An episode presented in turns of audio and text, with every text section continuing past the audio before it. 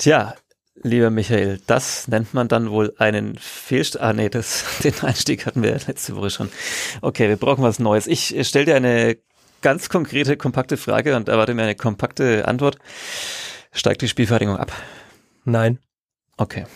Haben wir ja eigentlich auch letzte Woche so festgelegt hier. Bei Alles andere wäre ja auch jetzt einfach, äh, könnten wir aufhören, wenn wir sagen ja, dann sagen wir das, was alle Experten sagen und dann ist es ja schon wieder vorbei. Dann können ja die anderen Mannschaften spielen. Ja. Jeder kann sich sechs Punkte einplanen und dann Wäre ja. langweilig. Ja, und es wäre der kürzeste Podcast aller Zeiten, der aufgenommen wird. Das würde aber auch Leuten gefallen. Der Grüße an äh, Andreas Goldmann zum Beispiel. Der hat mich äh, vergangene Woche angesprochen. Also der brauchte mal jetzt schon drei Fahrten mit dem Auto in die Arbeit, um diesen Podcast zu hören, weil wir so lange immer podcasten. Ja, aber es gibt ja auch die, die uns äh, immer wieder sagen, jetzt ist die Länge so ungefähr okay, weil dazu kann man dann wenigstens irgendwas erledigen. Sonst muss man ja, was weiß ich, während man staubsaugt, noch einen anderen Podcast aufrufen und das welchen sollte man noch keinen hören? Fall. Ja, ja, welchen, ja, welchen sollte man auch noch hören außer dem unsrigen. Ja, keine okay. mehr. Ähm, du sagst äh, nein. Was sagst denn du? Ja, natürlich nicht, weil äh, ich habe ja auch, äh, was habe ich letzte Woche getippt? Platz 14, 15? Ich kann mich schon nicht Sehr optimistisch auf jeden Fall. Ja, ja. Na gut, äh, wir werden diese Podcast-Folge nutzen. Ähm, wir nehmen am Tag nach dem äh, 1 zu 5 in Stuttgart auf. Äh, wir werden diese Podcast-Folge nutzen, um Optimismus und Mut zu verbreiten. Äh, Michael Fischer hebt die Hände äh, und abwehrend. Ähm, ich übersetze es hier mal kurz für die, die uns nicht zuschauen können hier beim Podcast. Ähm, aber äh, wir probieren es trotzdem. Wir werden aber nicht dran vorbeikommen, auch dieses äh, 1 zu 5 aufzuarbeiten. Bevor wir das tun, würde ich sagen, hören wir aber wie immer erst äh, Thomas Korell und nennen vorher natürlich unseren lieben Sponsor. Das ist die Sparkasse Fürth und die präsentiert diesen Podcast hier. Gehen Sie mit uns auf Nummer sicher, gerade in Zeiten wie diesen, denn wir bieten Ihnen unsere persönliche Beratung jetzt auch über Skype an. So bleiben Sie zu Hause und verfolgen bequem am eigenen Bildschirm, was Ihr Berater online erklärt. Einfach nur den Link in Ihrem E-Mail-Postfach öffnen, schon sind Sie live miteinander verbunden.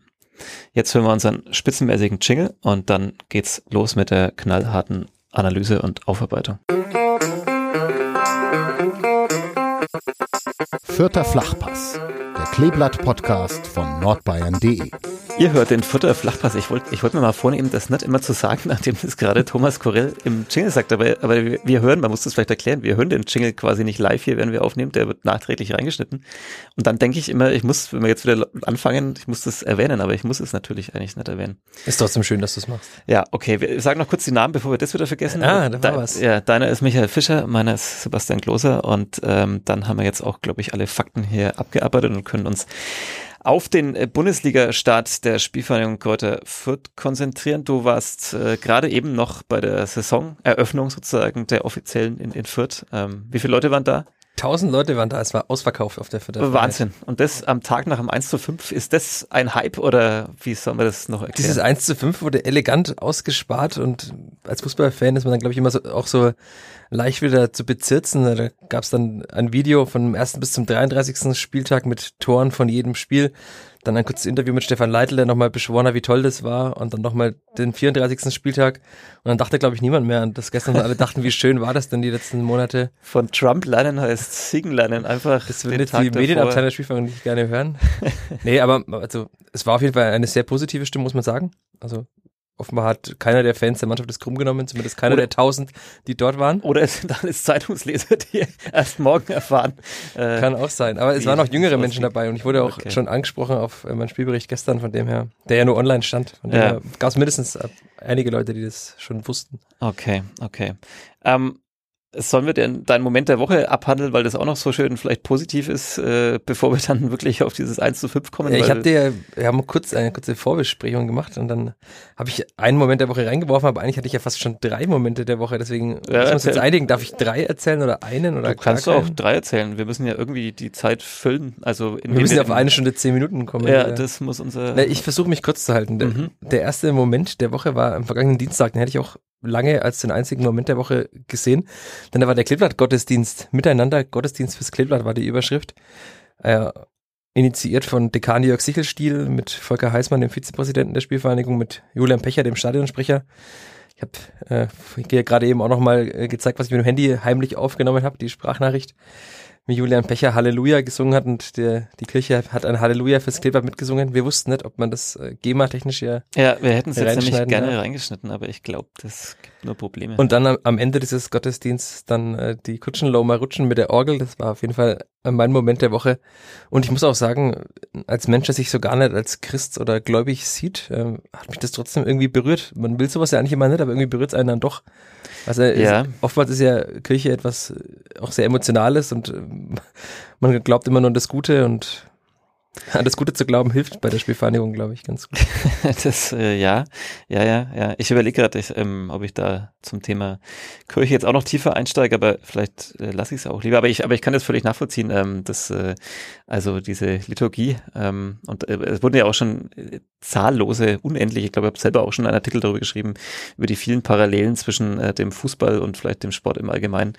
Und, die wurden da ja äh, auch sehr, sehr, sehr, sehr stark bemüht. Also Hans Nuno Sapa hat äh, Psalm 18 vorgelesen, Vers 31 bis 36, unter anderem, wo es darum geht, dass er Beine bekommen hat, dass er springen kann wie ein Hirsch.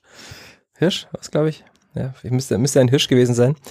Und äh, Volker Heißmann hat äh, ein sehr äh, christliches Lied gesungen. Ich wusste gar nicht, dass er so sehr christlich ist, aber habe ich dann erfahren, dass er schon als Kind ja in St. Paul in Fürth groß geworden ist. Also da erfährt man noch mal einiges, auch nach 30 Jahren, die man schon in Fürth lebt.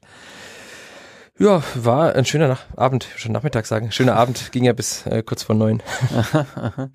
Ähm, ja, klingt gut. Also wie gesagt, diese, diese kirchliche Liturgie und was im Stadion so passiert, da gibt's ja auch so Parallelen und ähm, Ich kann ja schließen mit einem Zitat von Holger Schwiewagner, dem Geschäftsführer der Spielvereinigung, der sagte, der innere Glaube ist bei uns zu einer, die, die Überzeugung ist bei uns zu einem Glauben geworden, dass man das nur gemeinsam schaffen kann. aha, aha, aha, ja, könnte ein Satz sein, den man noch häufiger bemühen Ja. muss in dieser Saison. Ähm, okay, dann war das dein erster Moment der Woche und die anderen zwei kannst du ja einfließen lassen, wenn es einfach passt. Also ich rufe dich dann nicht mehr auf. äh, Nein, ich lasse wenn wir jetzt dann zum Stuttgart-Spiel kommen, lasse ich sie gerne elegant einfließen. Ja, okay.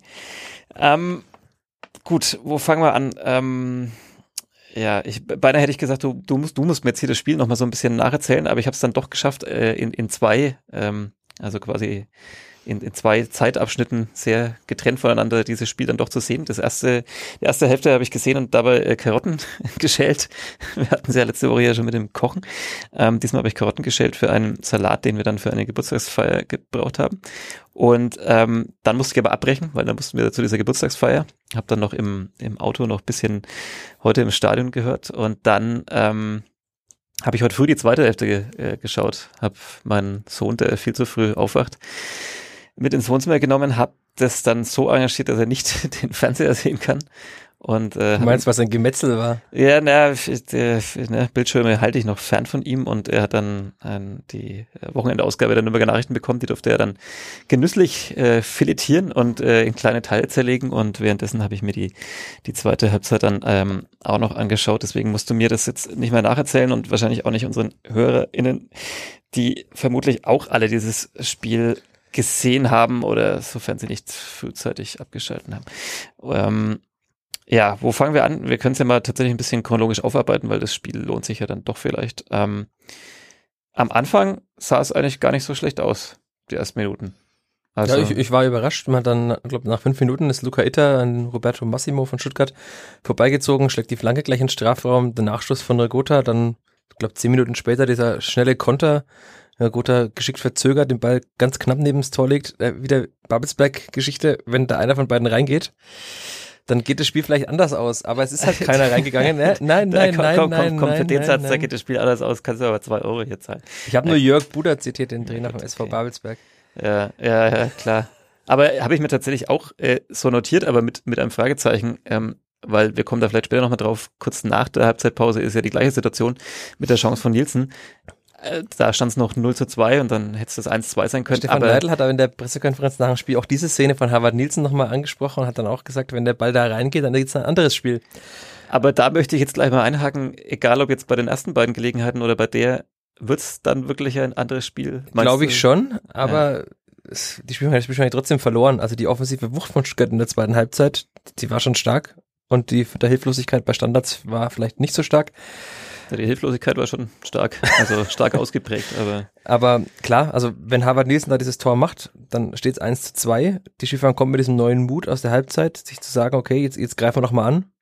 Sie hat ja auch bis zu dem 0 zu 1 gut mitgespielt. Und das war genau zur 30. Minute, war das 1 zu 0 für Stuttgart. Aber da würde ich halt bei allem, ich bin ja sonst immer für den Optimismus zuständig, aber, aber da würde ich ja wirklich, also ich, ich habe ich es einfach null gesehen, dass das Spiel in irgendeiner Form dann anders gelaufen wäre. Heißt bei dem, heißt, selbst bei dem frühen 1 zu 0 oder bei dem dann frühen 1 zu 2 in der zweiten Halbzeit, ich, ich hätte es nicht so gesehen, dass dann da so dieses berühmte Momentum irgendwie so umswitcht und dass, dass dann plötzlich eine andere Stimmung irgendwie Das da wissen ist. wir ja jetzt auch alle Ja, nicht, klar, wie es laufen aber- kann.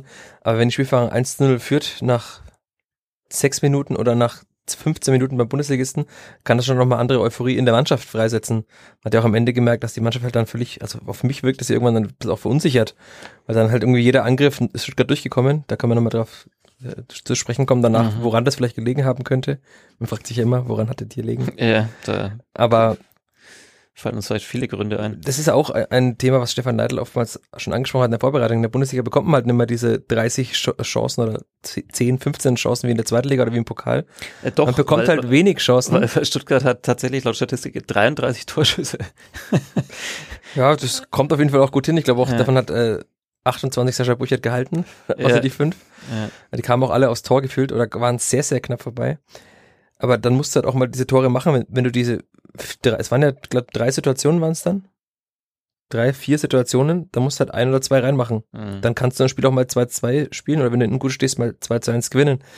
Aber wenn du fünf Gegentore kassierst, dann wirst du kein Spiel in der Bundesliga gewinnen. Das ist jetzt auch keine heiße These. Ja, schade, die ist nicht mal so heiß, dass ich schaue schau, schau, schau schon wieder Richtung Kleeblatt-Spardose und ähm, oh, wir wollten bis diese Woche eigentlich unseren Empfänger äh, abklären, haben wir nicht geschafft aus, aus Gründen. Nächste Woche nehmen wir Ja, uns mal wirklich vor. wir Nächste. Woche wissen wir, wo Bist du noch da nächste Woche? Du bist doch schon im Urlaub bald. Ah, da bin ich im Urlaub, ja, das stimmt. Dann muss ich das ja schon machen. Ja, dann musst du wohl, ja, musst du das machen. Ähm, ja, okay. Äh, Es hätte anders laufen können. Ähm, am Anfang waren diese berühmten Pressing-Momente, bin dafür, dass wir in jeder Folge diese Pressing-Momente hier erwähnen, äh, die waren da von Fürth, aber dann würde ich sagen, hat sich irgendwie alles gedreht und Stuttgart hat dann eigentlich nicht nur Pressing-Momente gehabt, sondern mindestens Pressing-Phasen oder Mhm. was ist die Steigerung von Phasen? Dauerzustand, Pressing-Dauerzustand. Man könnte fast sagen, dass es ein Dauerzustand war. Also die Plätze auf der Pressetribüne oben wa- waren sehr weit oben, da hat man das Spielfeld wirklich sehr gut gesehen und man hat dann gesehen, wie die Vierter, also in den ersten 20 Minuten teilweise zu viert im gegnerischen 16er standen. Also hat Nils Säufer noch nach vorne geschoben und Julian Green mit den beiden Angreifern, da standen die wirklich zu viert und haben auch relativ früh gestört. Aber irgendwann haben die Stuttgarter halt einfach überspielt und dadurch, dass die Vierter dann nur noch, also natürlich ein zwei weniger Mittelfeldspieler da hinten, ähm, war halt große Räume auf einmal da und auch mit dieser Dreierkette, die ja offenbar also Stefan Leitl mag sie ja sehr gerne und wollte sie jetzt auch ausprobieren, weil er gesagt hat, Stuttgart hat diese Wucht im Zentrum. Also die haben halt diese vier offensiven Mittelfeldspieler, hat sie Stuttgarter Quadrat genannt. Das ist ganz witzig, weil es gab immer einen Stuttgarter Kreisel, da muss ich dann sofort dran denken. Ähm, hat er versucht, mit dieser Dreierkette dagegen zu halten, aber irgendwie hat das ja so gar nicht funktioniert, weil keiner so recht wusste, wen er jetzt wie decken soll und wo er hinschieben soll. Also ist ja auch klar, die Mannschaft ist so nicht eingespielt und also ich habe dann gestern Abend auch noch mit ein paar Leuten diskutiert und die Frage ist ja auch, ob das, wäre das Spiel anders ausgegangen, hätte man mit dem 4-4-2 gespielt, mit dem bewährten System, hätte man vielleicht im Mittelfeld mehr Zugriff gehabt, hätte man aber wen, einen Innenverteidiger weniger gehabt, weiß es niemand, das ist alles Mutmaßung, deswegen können wir jetzt hier schon seit 13 Minuten über Fußball reden, Ja. aber also es hat auf jeden Fall nicht so funktioniert, wie Stefan Leitl sich das vorgestellt hat wahrscheinlich. Habe ich mir natürlich auch notiert, dass wir über diese taktische Ausstellung reden müssen und vielleicht tun wir es dann einfach gleich jetzt äh, und nicht erst nach der chronologischen Spielaufarbeitung. Ähm, also er hatte logischerweise, wir haben ja auch schon im Vorfeld darüber gesprochen, oder du hast es auch getippt, dass er vielleicht mit der Formation antritt ähm, oder mit dem taktischen System. Ähm, ja, hat halt immer so seine Vor- und Nachteile. Also die, die alte Philosophiefrage, spiegel ich den Gegner und stelle mich da drauf ein oder ziehe ich das eigene System eher durch? Wobei dann natürlich die Frage ist auch, äh, was ist dann irgendwann das eigene System? Also kann in der Bundesliga dann nur noch die, die Raute sozusagen das eigene System sein oder muss ich dann auch so flexibel sein, dass eigentlich zwei, drei Systeme mein, mein System sind? Ähm, war ganz schön irgendwie im, im Interview vor dem Spiel bei Sky, als dann äh, Sky sozusagen mal das aufgemalt hat, taktisch äh, die Ausstellung und dann gesagt hat, ja, wir, wir denken uns das mal so. Und Stefan Leitl dann gesagt hat, naja, wer weiß, vielleicht spielt Gideon Jung irgendwie auf der Sechserposition in der Raute. Und das habe ich mir auch aber schon gedacht, das wird auf jeden Fall nicht äh, der Fall äh, sein. Ich habe kurz darüber nachgedacht, wie das wäre. Dachte mir, aha, aha, ja, okay. das hat er vielleicht sogar noch nie gemacht. Ja, aber ähm, hätte wahrscheinlich auch zu noch mehr Verwirrung geführt. Und ähm, ja, äh, was würdest du jetzt sagen? Abschaffen? Die Dreier, Also, äh, Schrägstrich Fünferkette? Abschaffen oder? würde ich sie nicht, aber ich würde mir wünschen, dass die Spiel Spielvereinigung gegen Bielefeld mit dem bewährten System spielt. Hm. Jetzt, jetzt ist der Satz gesetzt. Äh, wenn ihn Stefan Leitl hört, dann. Weiß nicht, ob er uns hört. Er hat noch nie durchblicken lassen, ob er einen Podcast hört. Aber ich glaube, er hat sehr viele andere Dinge auch zu tun. Also Ja, und vor, vor allem bessere Dinge wahrscheinlich. nicht- Wenn er andere vorstellen. Podcasts hört, dann wird er es ihm vielleicht weiterbringen im Leben. Aber ja, mit unserem ja. schwierig. Wen dieser Podcast hier weiterbringen soll, weiß ich auch. Ja, du, also da höre ich sehr viel Positives. Ja, das stimmt, die, die Zahlen steigen auch, das können wir ja auch mal äh, Ja, die Corona-Zahlen und die Podcast-Abrufzahlen Ja, steigen. genau. Ja gleichzeitig. Ähm, ja, ist jetzt auch ein Bundesliga-Podcast hier, haben wir auch noch nicht erwähnt. Jetzt ähm, tun wir es mal. Ja, keine Ahnung. Also, naja. Man muss ja sagen, du hast gerade das Spielen angesprochen. Wir haben mal bei Stuttgart gesehen, die haben ja auch mit der Dreierkette gespielt und mit diesen beiden, ne, eigentlich wie Fürth auch mit den hochstehenden Außenverteidigern, aber die Stuttgarter Außenverteidiger waren halt einfach, also die waren halt Angreifer gefühlt. Ja, Und die Vierter, Marco Mayhofer kam eigentlich überhaupt nicht ins Spiel. Man hat ihm angemerkt, dass er ein bisschen die Spielpraxis gefehlt hat, weil er jetzt lang verletzt war. Auch auf dem Niveau hat er noch nie gespielt. Er kam ja aus der vierten Liga nach Fürth. Vierten Liga nach Fürth, super. Und da, Bona Sosa war in der letzten Saison schon grandios. Auch Roberto Massimo fand ich gestern super bei Stuttgart. Also diese beiden Außenverteidiger, die haben halt das Spiel danach über außen immer wieder angetrieben, wurden immer wieder gesucht mit den vertikalen Bällen und Sosa hat drei Tore vorbereitet äh, als Außenverteidiger. ist halt dann der Qualitätsunterschied. Aber Ja. also wenn man halt die Gegner spiegelt, dann ist ja auch die Interpretation die Frage. Also man kann sich natürlich genauso gleich auf dem Platz aufstellen. Aber die Frage ist ja, was dann 95 oder 92 Minuten lang passiert. ja, und was die einzelnen Spieler dann doch noch für spezielle Rollen haben oder so. Also du hast äh, Seufert schon angesprochen, der dann vielleicht da ganz früh drauf geht und, und so weiter. Also Ja, aber war auch fast am, also war fast nur am Anfang so. Also Mhm. danach hat er dann auch, also ich, ja, ging, ging dann gar nicht mehr halt. ja, irgendwann war er draußen. Das, ist ja- Äh, das auch, aber, aber, aber auch mehr. davor. Also ging es ja eigentlich schon gar nicht mehr, dass, dass man. Also Nee, man, man muss halt einfach sagen, also das war ja eines der wichtigsten Dinge der Spielvereine in der letzten Saison, dass sie so kompakt standen im Zentrum, dass da keiner durchkam. Und wenn halt dann die, die wenn mal auch drei angelaufen sind, also Gotha, Nielsen und Green, wenn die angelaufen sind und dann wurde der Ball über diese erste Pressinglinie drüber gespielt, da war im Zentrum irgendwie, war gar kein Zugriff mehr da. Also es war dann kein Vierer Mittelfeld mehr, das da stand, sondern da stand dann irgendwie Nils Seufert ein bisschen und Seguin ein bisschen. Und Stuttgart konnte sich aber ständig da durchspielen, so sind ja auch die Tore entstanden. Also beim ersten Tor haben sie sich, die Vierter überhaupt keinen Zugriff. ja, Und dann ist halt auch diese Klasse, diesen Ball so rüber zu spielen, diese Klasse von Endo, der den Ball so über Burchard drüber luft. Also wahrscheinlich acht von zehn Zweitligastürmer hätten Burchard angeschossen in dem Moment. Alle hätten gesagt, Burchard, Wahnsinn, wie er den wieder hält. Er macht sich halt lang, legt sich quasi vor den Ball und der luft ihn einfach ganz Ist cool er, drüber. ist er da ein bisschen zu früh runtergegangen? Ich dachte bei so einer Zeitlupe so, wenn er so einen Ticken, aber ich meine, klar, er muss natürlich auch das flache Also Im Stadion sieht man diese Zeitlupen ja immer nicht. Ich muss es mir nochmal noch mal dann nochmal wirklich intensiv anschauen, so wie Paul Seguin, der sich jedes Spiel ja anschaut. Aber er ist auch irgendwie am Anfang, äh, ich glaube, er hat gedacht, dass der Ball von, ich glaube, es war Förster, geschossen wird und ist dann irgendwie so, er schon in die Mitte gegangen vom Mhm. Feld und dann kam der Pass rüber und dann war er eigentlich zu spät schon am Ball. Ja, ja. Ich das dachte mir ging irgendwie so, alles halt einfach zu schnell für die Spielfahrer in dem Moment. Ja, ja. Ja, also, um nochmal vielleicht dieses, dieses Taktikding abzuschließen oder die Formation, also ich glaube, also logischerweise, da, da, wir sind ja nicht die, die Experten, gibt es dann Gründe dafür, das zu machen, aber ich, ich habe, also so rein gefühlsmäßig denke ich mir auch so, okay, vielleicht sollte man lieber so ein bisschen erstmal das Bewährte spielen, auch wenn natürlich auch neue Spieler mit drin sind. Das heißt, für die ist es ja trotzdem in gewisser Weise neu, ähm, aber ja, so richtig glücklich war ich irgendwie nicht beim, beim Zuschauen. Also ich hätte mir auch, also Hans Sapai fand ich in der Vorbereitung richtig stark, den als, als Sechser da hinzustellen zum Beispiel, hätte vielleicht auch mal, also die Vierter wurde ja mal als Tretertruppe bezeichnet von Stuttgarter Kolleginnen. Und also Hans Sapai hätte wahrscheinlich noch mal ein Zweikampf mehr vielleicht äh, gewonnen im Mittelfeld mit seiner Zweikampfstärke, mit der Ja. Härte. Wobei die Zweikampfquote, glaube ich, ganz okay war, wenn ich mir die Zahlen anschaue, aber, aber natürlich ist mir die Frage, Man muss ja auch in die Zweikämpfe kommen. Also wenn man keine Ja. Zweikämpfe führen kann, weil der Gegner ja, zu schnell ist, dann ist die Quote halt in den vielleicht wenigen Duellen ganz gut. ja, und die entscheidenden verliert man dann aber oder, oder führt sie erst gar nicht. Ja, weil man nicht dazu kommt, sie zu führen. Das Ja. war oftmals wirklich so, dass sie einfach zu spät waren. Es ging so schnell alles. Ich habe mir Hans Zapper aufgeschrieben, wir haben ja letzte Woche auch drüber gesprochen, dass, dass wir uns irgendwie denken, den, den wird man eigentlich gerne immer sehen, so jetzt mal, auch wenn eigentlich gar nicht die Stelle frei ist für ihn oder so. Aber, aber auch das, ja, ich, ich dachte mir irgendwie, ja, irgendwie hätte, hätte er da, glaube ich, gut getan, auch, auch gegen seinen Ex-Verein und so, vielleicht noch ein bisschen mehr motiviert und ähm, ein Hans Saber tut jeder Mannschaft gut. Ein Hans Saber tut jeder Mannschaft gut, nur offenbar vielleicht nicht der Vierter, sonst äh, würde der Trainer nicht so oft auf Ja, wird aber ja sehr oft eingewechselt, da würde Stefan Leitl auch sagen.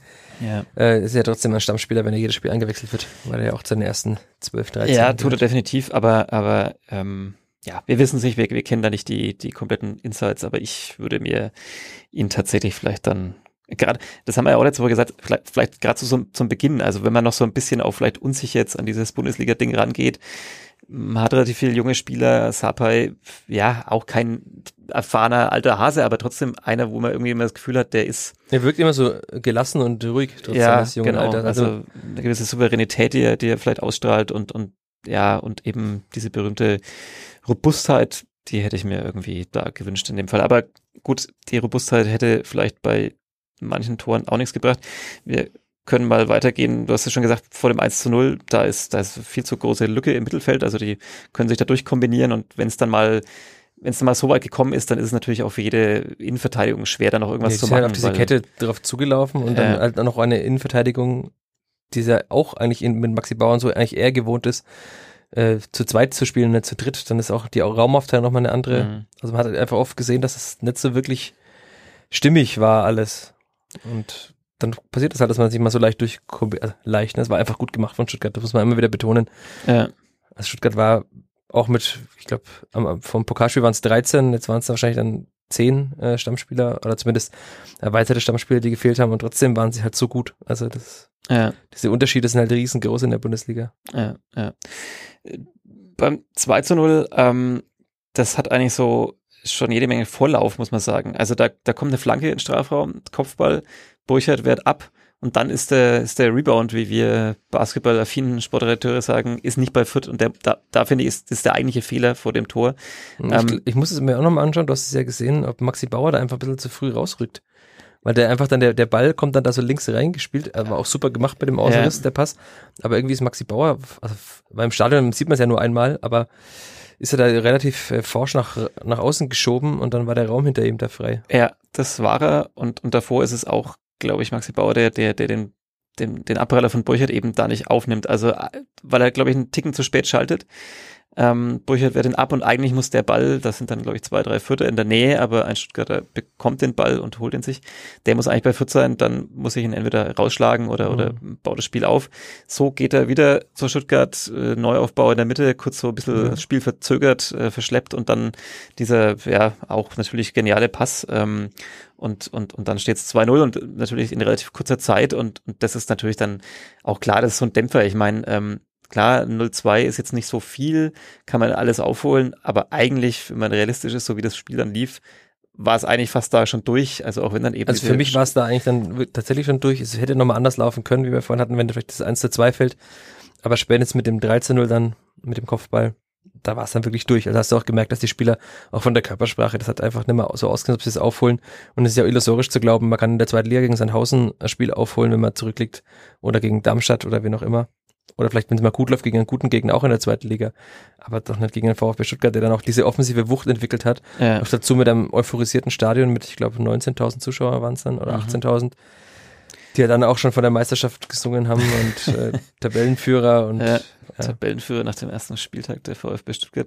Äh, war das, ähm, da du ja vor Ort warst, äh, hattest du auch so das Gefühl, dass haben wir jetzt auch schon ein paar Mal drüber gesprochen oder hast drüber geschrieben, lange Zeit waren die Fans nicht mehr da. Ähm, das alle haben es natürlich bedauert, aber vielleicht war es manchmal auch gar kein so großer Nachteil, weil man vielleicht irgendwie ein bisschen konzentrierter Fußball gespielt hat, zumindest dann als, als ja, spielstarke Mannschaft, die jetzt nicht so über so Kampf und Emotionen kommen musste, sondern, sondern wie die Spielvereinigung in der vergangenen Saison ja halt einfach guten Fußball gespielt hat. Ähm, wie ist das jetzt plötzlich wieder so, wenn dann eben 19.000 und davon halt überwiegend Stuttgarter in dem Fall äh, euphorisiert dann das, das feiern?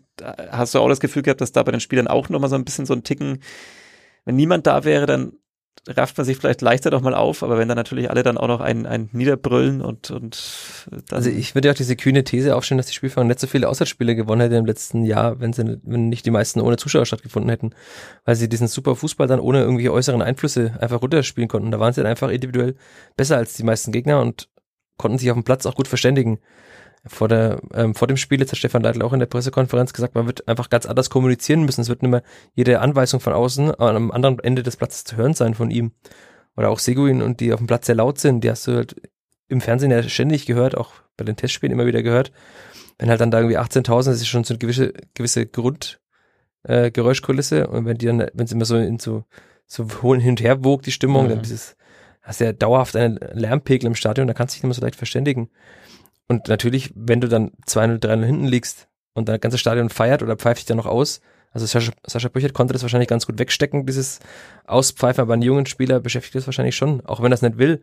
Mhm. Aber er hat das halt noch nicht so oft erlebt, dass er halt von 20.000 Zuschauern ausgepfiffen wird. Also Maxi Bauer zum Beispiel hat noch nicht so oft vor 20.000 Zuschauern gespielt.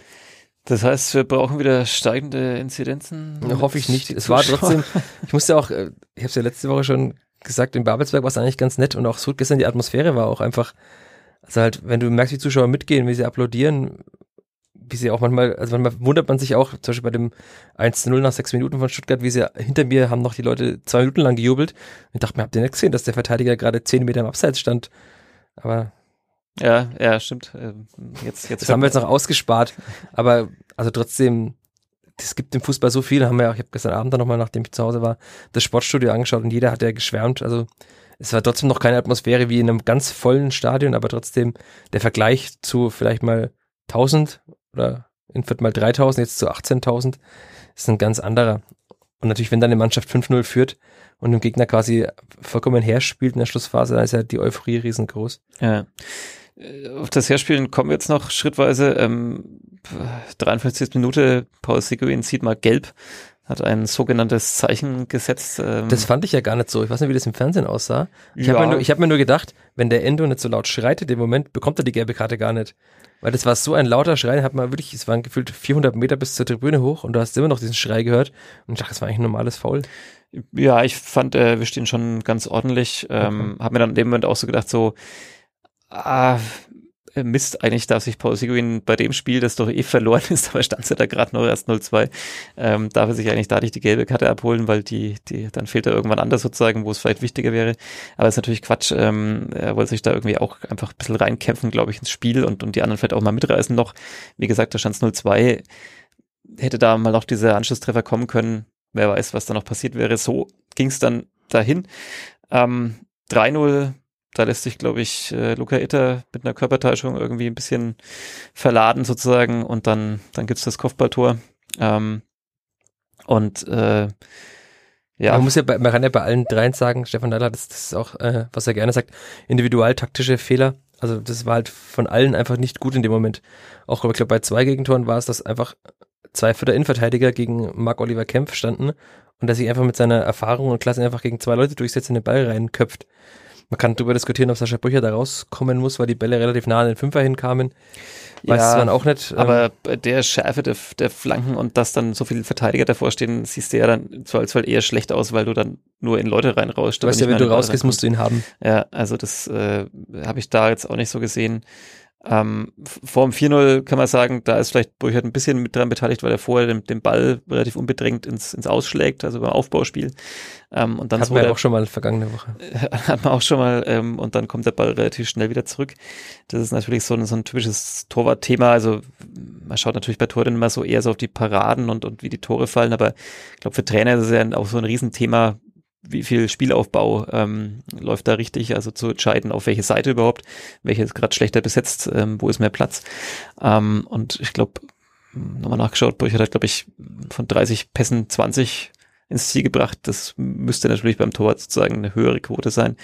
Aber gut, selbst wenn er den Ball da ins Ausschlägt, äh, dann gibt's natürlich auch noch mal ein paar Stationen vorher, ähm, oder danach, die dann den, den Ball oder den Angriff auch noch verteidigen können. Also ähm, muss man jetzt, glaube ich, nicht zu groß äh, jetzt daraus eine Torwartdiskussion äh, konstruieren, zumal ähm, wenn Burchard nicht ähm, sagen wir mal, einen guten Tag hat, dann, dann geht's Spiel zweistellig aus. Dann geht's zweistellig aus. Also er hat wirklich, klar, manche Bälle muss er halten, sag mal mal, ja.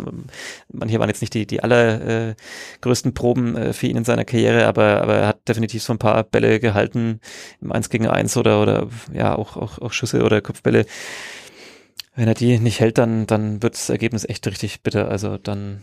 Ja, man muss ja auch sagen, im 1 gegen 1 ist er einfach ein sehr, sehr guter Torwart. Hat halt Defizit in anderen Bereichen. Die Frage ist halt, ähm, ob das dann am Ende reicht, um in der Bundesliga zu bleiben mit einem Torwart, der diese Defizite hat. Ob, also ich glaube, steht außer Frage, dass man noch einen Torwart nachverpflichtet und er ist ja auch für die Mannschaft wichtig. Das wurde vorhin auch nochmal auf der Mannschaftsvorstellung angesprochen. Vergangene Saison vor diesem Spiel in Kiel, da hat die Spielverein ja vier Spiele und noch keinen einzigen Sieg. Hat wohl auch Sascha Brücher in der Kabine diese Ansprache gehalten und seine Mannschaft wachgerüttelt und eingestimmt auf dieses Spiel und gesagt, äh, wir gewinnen das Spiel jetzt heute und wir starten eine Serie und was danach kam. Weiß ja wahrscheinlich jeder äh, fünf äh, Siege in Serie. Also das sind ja immer Dinge, da schaut man vielleicht als Trainer mal über einen Ball, der ins Ausgeschlagen wird, hinweg, weil man weiß, wie viel der für die Mannschaft intern bedeutet. Ne? Ja. Und wenn man jetzt noch denkt, er war halt einer der wenigen erfahrenen Spieler gestern auf dem Platz, also Erfahrung im, im Sinne von schon mal Ende 20, er ist ja über 30 schon, gibt's ja in Fürth nicht viele. War auch schon mal erstklassig. Ja, und kommt auch dazu, klar, er, er kennt zumindest die, diese vollen Stadien und so weiter schon. Ja. Also diese Diskussion müssen wir da nicht aufmachen, logischerweise. Ähm, trotzdem vielleicht nochmal also es waren dann, glaube ich, zwei Ecken und eine Flanke. Die Tore, ich bilde mir sogar ein, dass die eine, war ja heute Morgen ja die ganzen Vormittag auf dieser Mannschaftsvorstellung, aber äh, dass das eine eine kurz ausgeführte Ecke war, bilde ich mir ein. Das eine war eine kurz ausgeführte Ecke, genau. Ähm, das andere wurde quasi von, direkt auch von Sosa reingeschlagen, genau. Also zwei direkte Ecken und eine kurz ausgeführte ja, Ecke. Ja. Also hat Fürth ein Standardproblem, würde jetzt eine würden andere Medien, das macht ganz neutral. Ja, kann man auf jeden Fall, also ein, ein riesiges Problem. Sie, hat, äh, sie hatten am Samstag ein Standardproblem, das kann man auf jeden Fall sagen. Die Überschrift ist für dich jetzt halt auch verbrannt für die Woche. Du kannst ich halt es ja auch nicht äh, machen. Ja, aber, aber, also das muss man natürlich irgendwie thematisieren und natürlich wird es wahrscheinlich im Training thematisiert. Jetzt ist nur immer so ein bisschen das Problem, natürlich, man kann Standards trainieren ohne Ende, aber es ist dann doch immer so, so unterschiedlich von Situation zu Situation, Situation und, und welche Spieler vor allem da auch gegenüberstehen. Also kann ich das jetzt wirklich, kann ich jetzt die ganze Woche Ecken trainieren? Also, also defensiv Ecken sozusagen, wie ich die dann verteidige? Bringt es was oder? Man kann auf jeden Fall, also jedes Training bringt einem wahrscheinlich ein bisschen weiter, aber man kann ja nicht simulieren, dass halt ein Innenverteidiger kommt, der sich einfach so stark durchsetzt. Also das ist halt einfach weil man selber keinen hat, der den simulieren kann. Oder? Naja, wahrscheinlich hätte man schon, man kann ja sagen, du machst jetzt den, der alle wegdrückt. Ähm, aber er hat, es war ja nicht mein Foul von Kämpfer, sie hat einfach stark durchgesetzt. Ja, ja. Die Flanken waren natürlich auch. Die Flanken, ja, Borna da, Sosa, ich bin, mäßig war das. bin ja auch ein Fan von Borna Sosa letzte Saison schon gewesen, wie er Kalajdzic die Tore vorbereitet hat. Also er einfach ein wahnsinnig guter Spieler ist, der auch. Mhm. Deswegen wollte ihn ja auch, glaube ich, Jogi Löw einbürgern, was Borna Sosa nicht wollte. Ja, schwierig. Also man kann das natürlich immer weiter trainieren, aber diese individuelle Klasse, die einem gegenübersteht, kann man nicht trainieren und diese Erfahrung kommt halt auch leider nur mit jedem Spiel mehr. Ja, ja.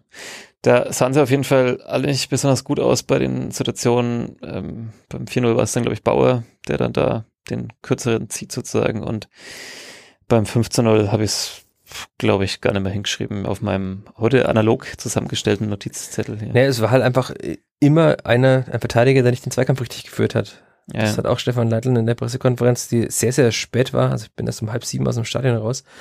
Ähm, gesagt, dass man muss halt auch diese Zweikämpfe führen wollen. Also man muss halt einfach den Willen zeigen, in jeder Sekunde jeden Zweikampf gewinnen zu wollen. Und das sah jetzt, ohne den Innenverteidigern in den Kopfballduellen na zu nahe treten zu wollen, nicht so aus. Also mhm. Bauer gegen Hamadi Al-Gadoui, so ein schöner Name. Sah jetzt nicht so aus, ob er dieses Zweikampfduell unbedingt äh, Kopfballduell gewinnen will. Also er ist halt hin, aber jetzt nicht mit der letzten Entschlossenheit, mhm. den Gegner vielleicht auch mal wegzudrücken oder so.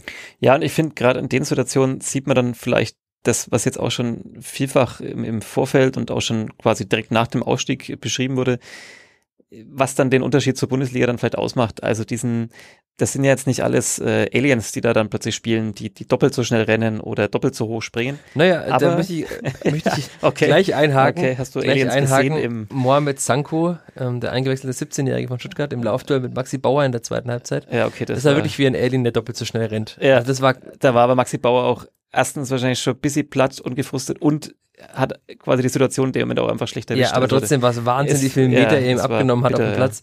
Und bitter war dann halt das Ende von Mohamed Sanko, der wahrscheinlich jetzt äh, sehr lange nicht Fußball spielen können wird. Ja, das war tatsächlich bitter. Ich äh, habe ja, ein paar Zahlen dazu morgen auch in der Zeitung. Morgen, wir dürfen im Podcast nicht von morgen am Montag, am Montag äh, reden.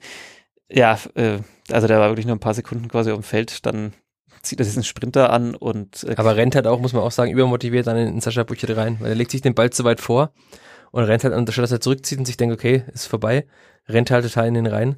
Ja, und der Kollege Wolfgang Zink, äh, der, unser geschätzter Fotograf, hat mir vorhin auf der, bei der Mannschaftsforschung auf seinem Handy ein Bild gezeigt, das er gemacht hat, äh, mit dem Knie von Sanko in dem Moment, ähm, als er den Fu quasi sein Fuß unter Burcherts Bein Hm. und dann ist das Knie aber irgendwie in einem ganz Ah, bitte, ungünstigen bitte, Winkel nach bitte, hinten weg. Bitte, bitte hör Also, auf. nee, also man hat ja schon im Stadion gesehen, dass das Ja. länger dauern wird und ich- Pellegrino Matarazzo sagt ja auch schon, der Stuttgarter Trainer, direkt nach dem Spiel.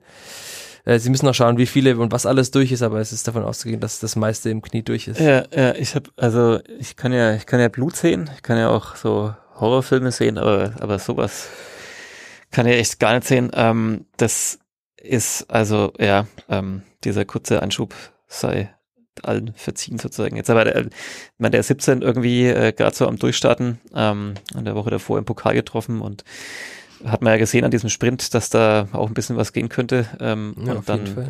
Gerade das Stadion hat es dann so gesehen, als hätte Burchard versucht, seine. Karriere zu beenden. Aber ähm, ich meine, er macht halt einfach nur seinen Job, er geht da raus, versucht den Ball zu klären, tut es dann auch. Ja, er macht dann, sich halt so lange als Torwart, dann fädelt er irgendwie mit dem Fuß so auch ganz ungünstig ein und rennt halt Ja. dann so statt abzustoppen in den rein. Also da trifft Sascha Büchert keinerlei Schuld. Ja, also ja.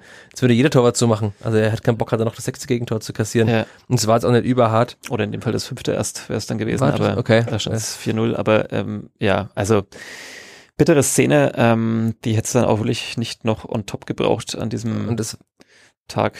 war natürlich auch klar, dass dann das ganze Stuttgarter Stadion pfeift, ähm, weil sie halt, Ja. also im, im Eifer dann halt denken, er hätte ihm wirklich das Bein durchgetreten. Aber wenn es Ja. jeder nochmal anschaut, dann wird er sehen, dass es äh, einfach Ja. keinerlei Schuld ist, die ihn da trifft. Eine monatelange Pause ist diagnostiziert, ähm, aber im Detail wollten die Stuttgarter, Stuttgarter nicht darauf eingehen und das müssen sie wahrscheinlich auch nicht. Ähm, dann gibt's zum Abschluss jetzt, um dann, ach, wir wollten ja eigentlich Mut verbreiten und Optimismus, das haben wir bislang jetzt irgendwie noch nicht so wirklich geschafft, aber machen wir vielleicht gleich.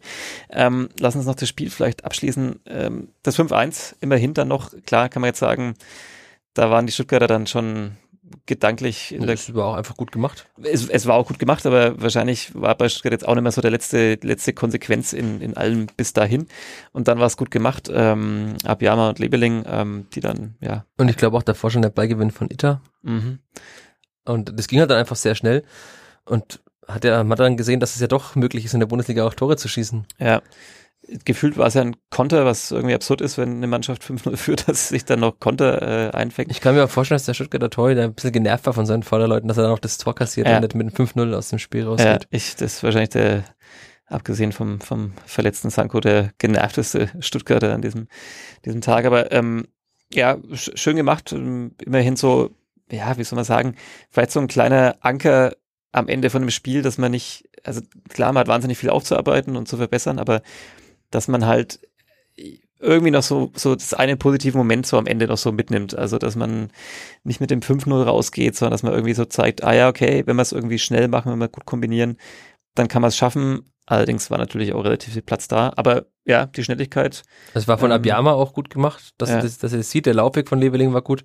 Wie ein Torwart ausspielt, war gut. Ich dachte mir noch, dass der Stuttgarter Verteidiger ihn auf der Linie klärt. Das hätte noch gepasst zu dem Tag, dass Ja, er einfach dann ins ja. Ausschießt. ich dachte mir auch so, muss er eigentlich nicht direkt abschließen und dann geht er noch äh, am, am Tor vorbei oder da denke ich mir, oh, jetzt wird's aber arg spitz und dann war aber er einfach auch gut drin. gemacht von Leveling. Ja, Also muss ja. man, muss man sagen. Sollen wir statt einer Torwartdiskussion eine Stürmerdiskussion anfangen und sagen, muss der Kapitän und Leistungsträger Ungern. vorne, vorne raus und müssen Ungern. die beiden Jungs Nee, äh, weil, also, die sind beide als Einwechselspieler sehr gut. Vor allem mit ihren Geschwindigkeitsvorteilen. ja, aber muss man vielleicht diese Geschwindigkeit nicht schon mal früher dann nutzen? Nee, sozusagen? hätte jetzt ähm, nicht viel genutzt in dem Spiel Nee. davor. Also die Eher Räume nicht. waren in Babelsberg hat Jamie Leveling auch keinerlei Land gesehen, weil er halt wirklich er stand halt einfach, er wurde immer gedeckt und es waren keine Räume da, an die er laufen konnte. Hm.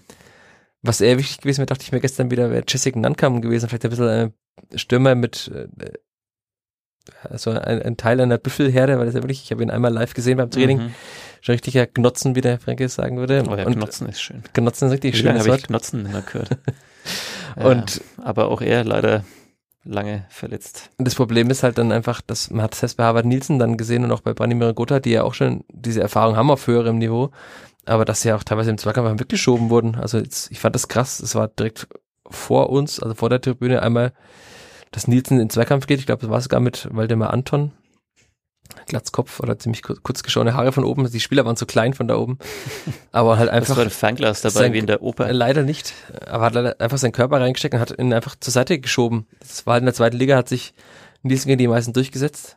Und jetzt kommt dann ein Verteidiger und sagt, na, ich bin hier, geh mal weg da. Ja, also ich fand auch, das, das, das hat mich eigentlich tatsächlich, äh, hat mir mehr Sorgen gemacht, eigentlich so beim Schauen, gar nicht so vielleicht jetzt die Tore so im Einzelnen und so weiter, sondern, sondern ich fand, äh, ich mein, weiß man natürlich jetzt auch nicht, war der erste Spieltag, man wird erst irgendwann wissen, wie stark Stuttgart wirklich ist im Vergleich, also knallen die jetzt äh, die nächsten Mannschaften auch alle so, so weg? Oder schon sehen, am Freitag spielen sie gegen Leipzig. Dann. Ja, oder, oder merkt man dann, dass die jetzt dann irgendwie gegen Leipzig äh, 4-0 verlieren oder so, aber ähm, also das, das fand ich schon krass, wie, wie, wie eine Mannschaft, die jetzt ja auch erst äh, das zweite Jahr sozusagen jetzt in, in der Bundesliga ist, klar, wissen wir auch alle, Stuttgart ist jetzt nicht so der, der, der klassische Aufsteiger, der es mal zufällig geschafft hat aus der zweiten Liga, sondern das ist, das ist nochmal ein bisschen ein anderer Verein und da, da mehr dahinter, aber schon krass, wie die auch so körperlich überlegen waren, wie, wie krass, wie krass, wie oft sage ich krass hier, Jugendsprache, ähm, wie die das Pressing halt auch gespielt haben. Also, also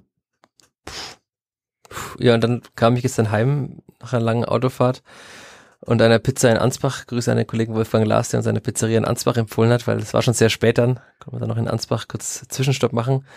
Dann das Sportstudio angeschaut und dann siehst du halt Borussia Dortmund und denkst dir, huiuiui, also das war von Stuttgart jetzt schon gut, aber Dortmund war einfach nochmal besser und die haben dann ja 5 zu 2 äh, gewonnen. Ja. Und dann diesen Haaland, wenn ich mir denke, dass der Haaland auf die vierte Innenverteidiger zuläuft. Wann ist denn dieses Spiel? Könnte der Haaland bis dahin vielleicht noch relativ, relativ spät. Also es ist auf jeden Fall nach dem 31. Weil bis dahin sind nur noch zwei Spiele. Ja, das vielleicht könnte der ja noch wechseln. Andererseits ist er halt einfach, das ist als neutraler Fußballzuschauer schon geil zu sehen. So ein Spieler, ja. der einfach, egal was er macht, einfach alles richtig macht. Der hat schon auch ein bisschen was Alienhaftes, weil. Ja, weil, auch, weil, sieht ein bisschen so aus. Ja, weil, also der hatte auch wirklich, also jetzt nicht so den, eigentlich nicht den Körper, wo man sich denkt, dass der so, so schnell ist und, ja. und so weiter, sondern der wirkt ja eher wie so ein klassischer Mittelstürmer oder so, aber, aber äh, puh, ja, heftig. Also ähm, gut, wie so ist ähm, in der Neuzeit in der Bundesliga, dass es dann auch mal so Spiele geben kann, die 0 zu 7 oder 0 zu 6 ausgehen können. Stefan Leitl auch gestern nach dem Spiel gesagt, es kann gut, gut mal sein, dass man auch noch öfter so verliert. Die Frage wird halt sein, wie viele Punkte man sonst holt. Also ja. wenn man am Ende mit minus 78 Toren, aber mit 36 Punkten in der Liga bleibt, dann ist das, glaube ich, jedem egal. Ja, also denke ich auch. Und ähm, wie gesagt, man kann ja bei einem anderen mittelfränkischen äh, Fußballverein mal so nachfragen, wie das letzte Bundesliga-Abenteuer so war und dass es halt äh, inzwischen Vereine gibt wie, wie Leipzig oder, oder wie Dortmund auch aufgestellt ist. Oder auch die Bayern, die, die ja mal vor einiger Zeit immer noch dazu tendiert haben, wenn die mal so 3-0 geführt haben, so ein Spiel, erinnere ich mich immer so, so an die, an die Nullerjahre, dann, dann war es auch genug. Und inzwischen ist es halt auch so eine Mannschaft, die halt dann eher Lewandowski nochmal drei Tore auflegt. Ähm, Stuttgart hätte ja auch aufhören können nach dem 3-0 und hat einfach haben auf das ja. 4-5 und dann auch auf 6-7 noch gespielt. Meinte ich eben, das sieht man dann auch bei dem, bei dem, bei dem Ehrentor für Fürth, dass, dass die eigentlich also nicht so standen, wie man eigentlich stehen würde, wenn man halt normalerweise jetzt. Ja, vor allem, es hat ja auch nicht so gewirkt in der letzten Viertelstunde, als ob die Vierter noch irgendeine Gefahr entwickeln, die hätten sich den Ball hinten zuspielen können, hätten noch ein paar Torschüsse rausspielen können und fertig, aber sie haben sich ja trotzdem dazu entschieden, so weit vorzuschieben, dass hinten diese Räume entstanden. Aber, weil du vorhin gesagt hast, äh, Optimismus verbreiten. Durch das Tor von Leveling ist, ist die Spielführung nicht Tabellenletzter nach dem ersten Spieltag. Muss man ja auch schon mal sagen. Äh, Fragender Blick. der FC Augsburg hat 0 zu 4 ah, gegen Hoffenheim verloren ja, ja. und hat dadurch äh, auch minus vier Tore, aber kein eigenes geschossenes Tor. Ja. Gestern im, im Radio dann äh, die, die bayerischen Bundesliga-Vereine sind mit hohen Pleiten in die Bundesliga-Saison gestartet, sagt ja, der Sprecher. In dem Fall darf man wahrscheinlich sogar wirklich mal Pleiten sagen. Das ist bei uns ja verboten, aber ähm, ein 0 zu 4 und 1 zu 5 kann man schon als Pleite ja, ich glaube auch. Augsburg, die, also wenn ich irgendwas tippen muss, also die wären für mich jetzt auch wirklich mal fällig. Dass ich dachte eigentlich, dass die total gut wären und ich fand Hoffenheim gar nicht so gut im Trainingslager gegen die Spielvereinigung und dann gewinnen sie halt 4 zu 0. Ich bin ja einigermaßen bekannt dafür, in den Podcasts unseres Hauses äh, immer wieder so Städte und Vereine zu dissen und zu sagen, das ist so die zweite Liga, wenn ich so an Aue und Sandhausen denke und so. Und ich finde Augsburg, also No also offense, aber bei, beim Thema Augsburg Dissen bin ich auf jeden Fall auch dabei, weil die sich auch immer so gerieren als der super Traditionsverein und da hetzen sie gegen RB Leipzig und selber ohne das Geld von Walter Seinsch und äh, anderer Investoren wären sie auch nicht da, wo sie jetzt sind. Man muss ja. sagen, sie haben ihre Sache auch gut gemacht, ja. kaufen klug ein, ja, aber fußballerisch stabil. machen sie eigentlich keinen Spaß. Ich dachte mir letzte Saison jedes ja. Mal, warum steigen die eigentlich nicht ab? Aber irgendwie haben sie dann doch immer diese Punkte geholt, die sie gebraucht haben.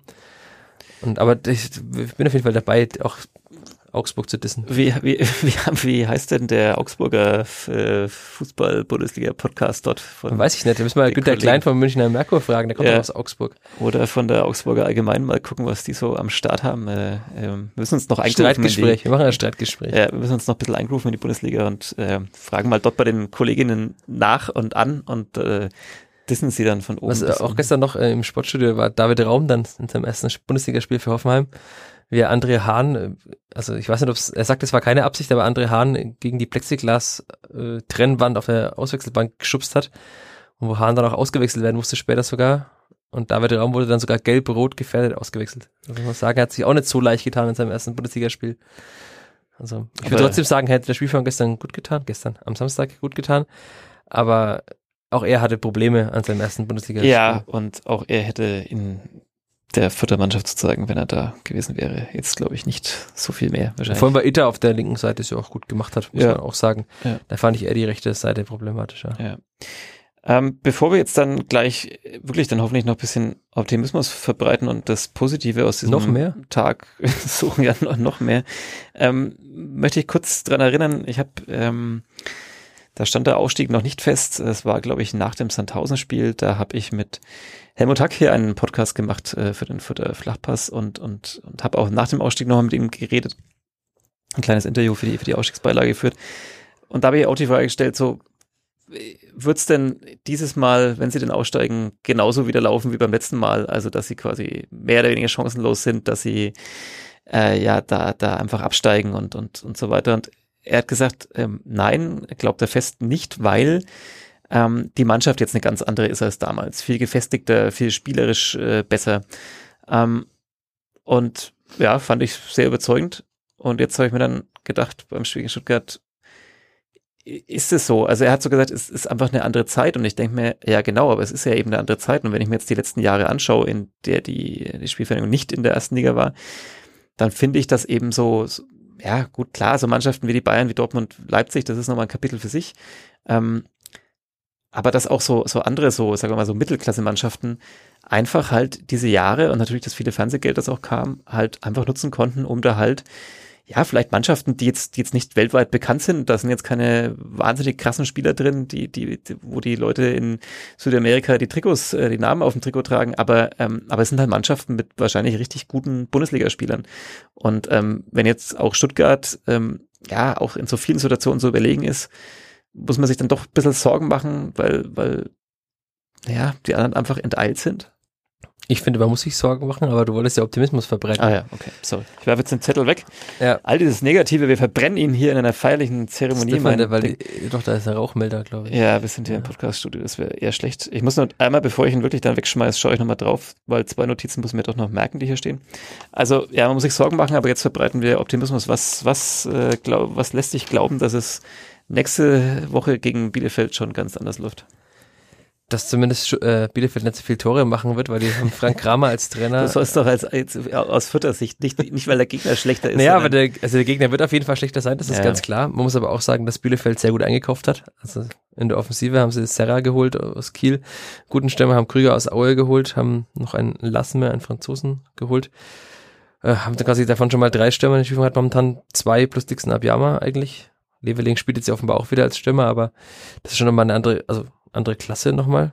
Ähm, Frank Kramer hat die Mannschaft unfassbar stabilisiert, dachten auch alle, dass sie absteigen. Wird auf jeden Fall schwer, aber ich kann mir schon vorstellen, dass die Spielvereinigung da jetzt dann mehr das Spiel machen wird, auch noch mehr. Ich hoffe, dass sie, wie wir schon hatten, mit äh, 4-4-2 mit der Raute spielen. Würdest du auch personell was umstellen, außer der Formation? Ja, muss man ja, wenn man mit einer Viererkette spielt. Ja, also wir haben ja auch schon letzte Woche darüber gesprochen, wir haben ja auch einige sehr flexible Spieler. Ich habe ja meine, meine Traumelf schon äh, ja. von meiner Traumelf schon gesprochen. Ähm, ich denke, also ich hoffe, dass dann Hans Sapai auf der 6 spielt, damit Seguin und Christiansen, wenn er jetzt wieder fit ist, er hat, ist ja wieder Mannschaftstraining ähm, auf der 8 und Green auf der 10 spielen. Das ist dann schon ein sehr spielstarkes Mittelfeld. Da kann man auch schon mal durch so eine Bielefelder Abwehrreihe sich durchkombinieren und dann kommt es halt einfach darauf an, ob Nils und der Gotha auch mal die Bälle reinmachen. Also wie gesagt, wenn sie halt beide zwei oder drei Chancen haben, dann muss halt eine davon rein. Es muss dann einfach sein, sonst ist es halt zu wenig. Ja, ich bin, ich bin völlig äh, optimistisch, dass das wird. Man muss sich jetzt ein bisschen eingrooven. zu lange Zeit hat man aber nicht, weil Bielefeld ist ja, naja, wenn wir es jetzt mal ganz radikal runterbrechen, vielleicht schon so eine Art Abstiegsendspiel. Also ja, Endspiel vielleicht nicht, aber es Nee, aber es- es wird- ein, wird ein Konkurrent sein, um diesen ja, halt Platz 16 oder 15 zu erreichen. ja. Genauso wie Bochum, wenn es später mal kommt. Also es werden nicht so viele Teams da sein, die man jetzt mal rein formal, natürlich gibt es dann vielleicht irgendwie Ausrutscher und, und, und Überraschungen, aber ich glaube, man muss sich erstmal da orientieren an den Mannschaften, wo man realistisch die Chance hat, die hinter sich zu lassen und dann muss man eigentlich Bielefeld daheim Man muss aber schlagen. halt auch sehen, Bielefeld hat gestern gegen Freiburg 0 zu 0 gespielt. Kein Gegentor kassiert gegen den Bundesligisten, gegen den gestandenen Bundesligisten, der auch eigentlich richtig gut ist, Freiburg. Muss man auch erstmal schaffen. Haben wir einen sehr, sehr guten Torwart mit Ortega. Ja, ich freue mich auf jeden Fall auf das Spiel, aber ich würde jetzt nicht sagen, dass das äh, ein Gemade Wiesen ist. 3-1 für die Spielvereinigung. Ich lasse mich zu keinem Tipp hinreißen. Ah, schade. Aber Ähm, Stefan Leitl hat auf der Mannschaftsvorstellung am Sonntagnachmittag versprochen, dass die Mannschaft den ersten Heimsieg ihren Fans schenken wird. Okay. Das war ja. grammatikalisch nicht so richtig, aber ja, sie werden versuchen, den Fans einen Heimsieg zu schenken. Ja, der, das ist ja auch so das Minimalziel vielleicht für die Saison, äh, diesen Heimsieg. Ich würde aber ungern jetzt dann am Ende über eine Mannschaft schreiben, die drei Punkte geholt hat, weil sie ein Heimspiel gewonnen hat. Ja, wäre auch blöd, aber das wird nicht passieren. Ähm, mit Optimismus gehen wir in die Woche, aber du musst erstens noch ähm, zwei Momente äh, de- deiner Woche noch äh, einfließen lassen. Die haben wir jetzt wahrscheinlich irgendwie verpasst, oder? Oder passen die jetzt noch? Ah, Den einen kann ich noch erwähnen, den anderen lassen wir weg. Aber es ist immer wieder, wenn man so die Zweitligastadien kennt, da ist alles so ruhig und gediegen. Wenn man nach Sandhausen fährt, dann gibt's einen Parkplatz, da ist ein riesiger Acker. Das ist größer als Sandhausen. Ja, gefühlt schon. Also es ist ja ein riesiger Acker, wo dann Ah, einfach Liebe, alle. Liebe ist wie bei immer wieder Sandhausen. Ja, aber es ist, es ist halt einfach so, diese, dieses Bild von der zweiten Liga Sandhausen fährst du von der Autobahn runter, steht ein Ordner in einem Feld, sagt, fahr links, äh, fährst links rein, stehst auf dem Parkplatz und läufst dann noch zehn Minuten zum Stadion und bist da. Sandhäuser, Sandhausener, Sandhäuser. Sandhäuser heißt glaube ich, oder? Allein schon, dass man das jedes Mal nachschlagen muss.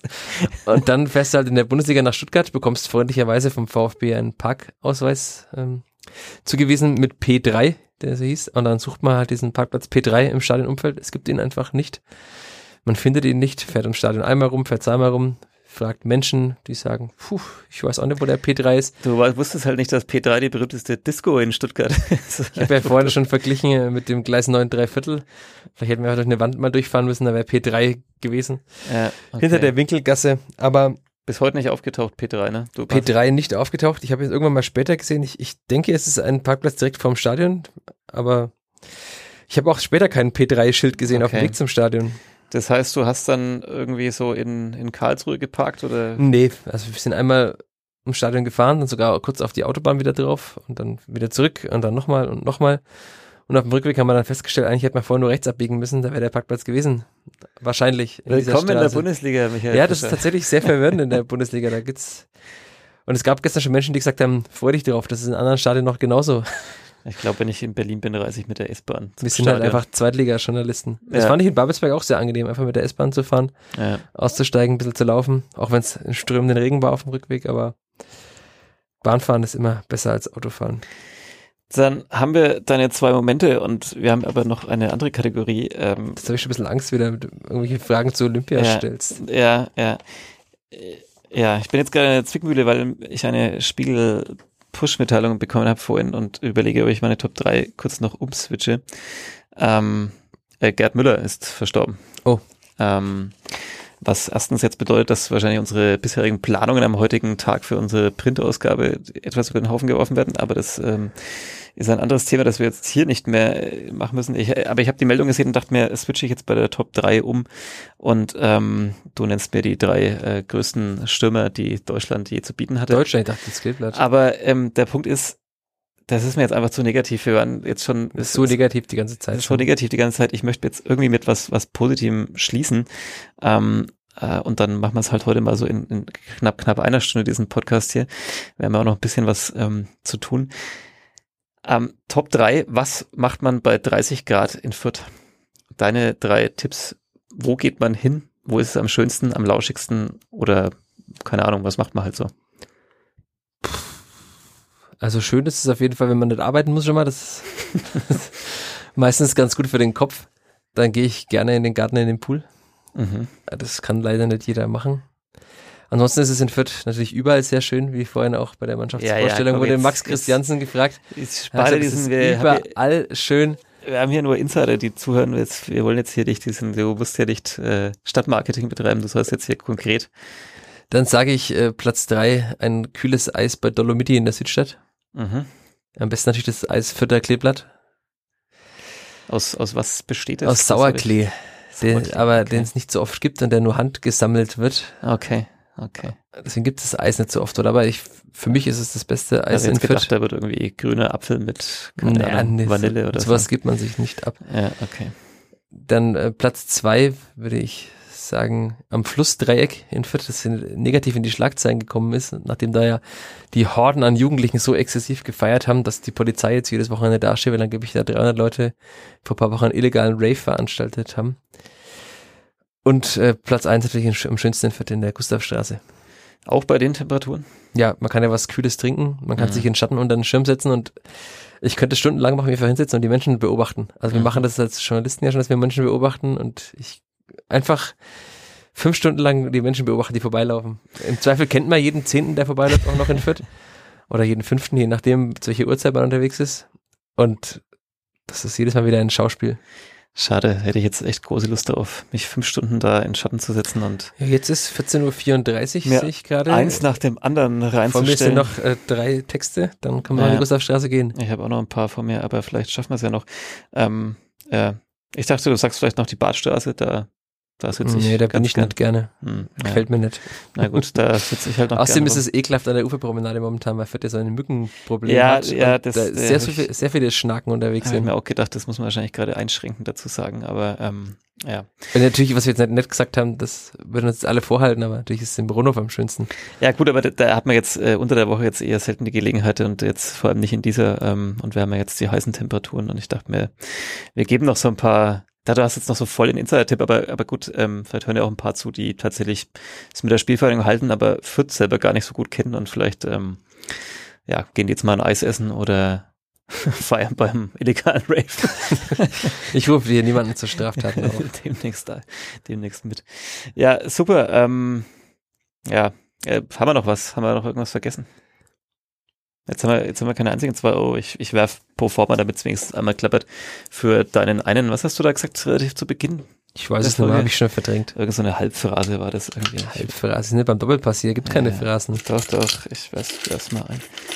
Ja, ich werfe noch einen Euro unten dazu. Inzwischen ist es schon ganz gut gefüllt. Also ist auch nicht so leicht, die Dose, muss man auch dazu sagen, aber ich glaube, inzwischen ist auch ein bisschen was drin. Schau mal rein hier. Ah, ja. Na, Rashida Susi wollte es noch nicht haben, glaube ich, hat noch nicht gemeldet, dass er gerne das Geld hätte. ja, kannst du, kannst du uns äh, da noch, äh, eben, ihr habt äh, vor dem Podcast noch telefoniert. Deswegen mussten du wir später aufnehmen. noch, ja, Ja. kannst du noch brandheiß? noch Rashida irgendwas- Susi war bei Sky 90. Mhm. Und kannst du noch äh, irgendwelche Neuzugänge jetzt hier? Ich kann keinen Neuzugang hier verkünden und Hm, ich denke auch daran, dass wir am Sonntag aufnehmen, die Folge aber am Dienstag rauskommt.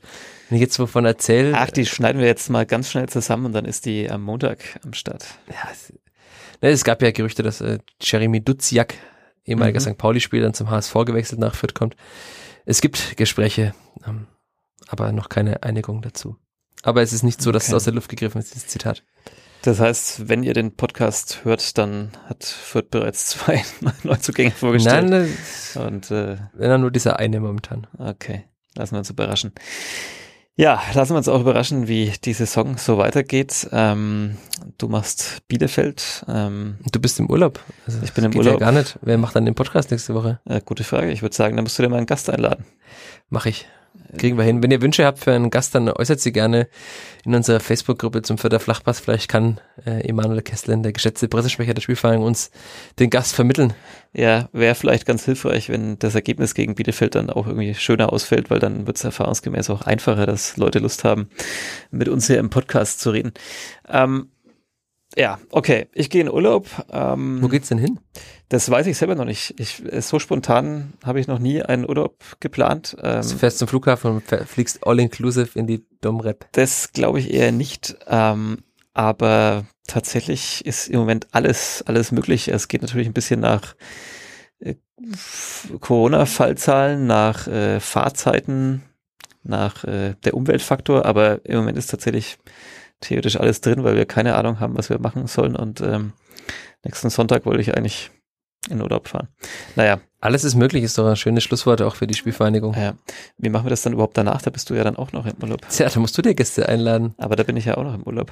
Ach, das wird eine große Durststrecke. Ja, ja, aber da ist ja dann auch Länderspielpause. Vielleicht machen wir dann da mal ein kleines Päuschen. Wir, ein Podcast. -Päuschen. Wir müssen ja auch mal, also wir haben uns ja jetzt wirklich die letzten Wochen hier die Finger bunt geschrieben und in die Zunge aus dem Mund geredet. Ja. Sehr schräges Bild, aber Sehr jetzt, schräg. Die, die Uhr läuft gerade auf eine Stunde zu und wir machen jetzt, glaube ich, mal Schluss, oder? Ja, ich würde sagen, eine Stunde ist die perfekte Zeit für das, den ersten Bundesligaspieltag der Spielverein Kräuter Fürth.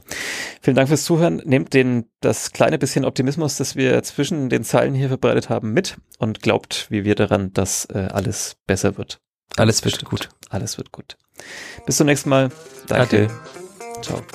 Mehr bei uns im Netz auf nordbayern.de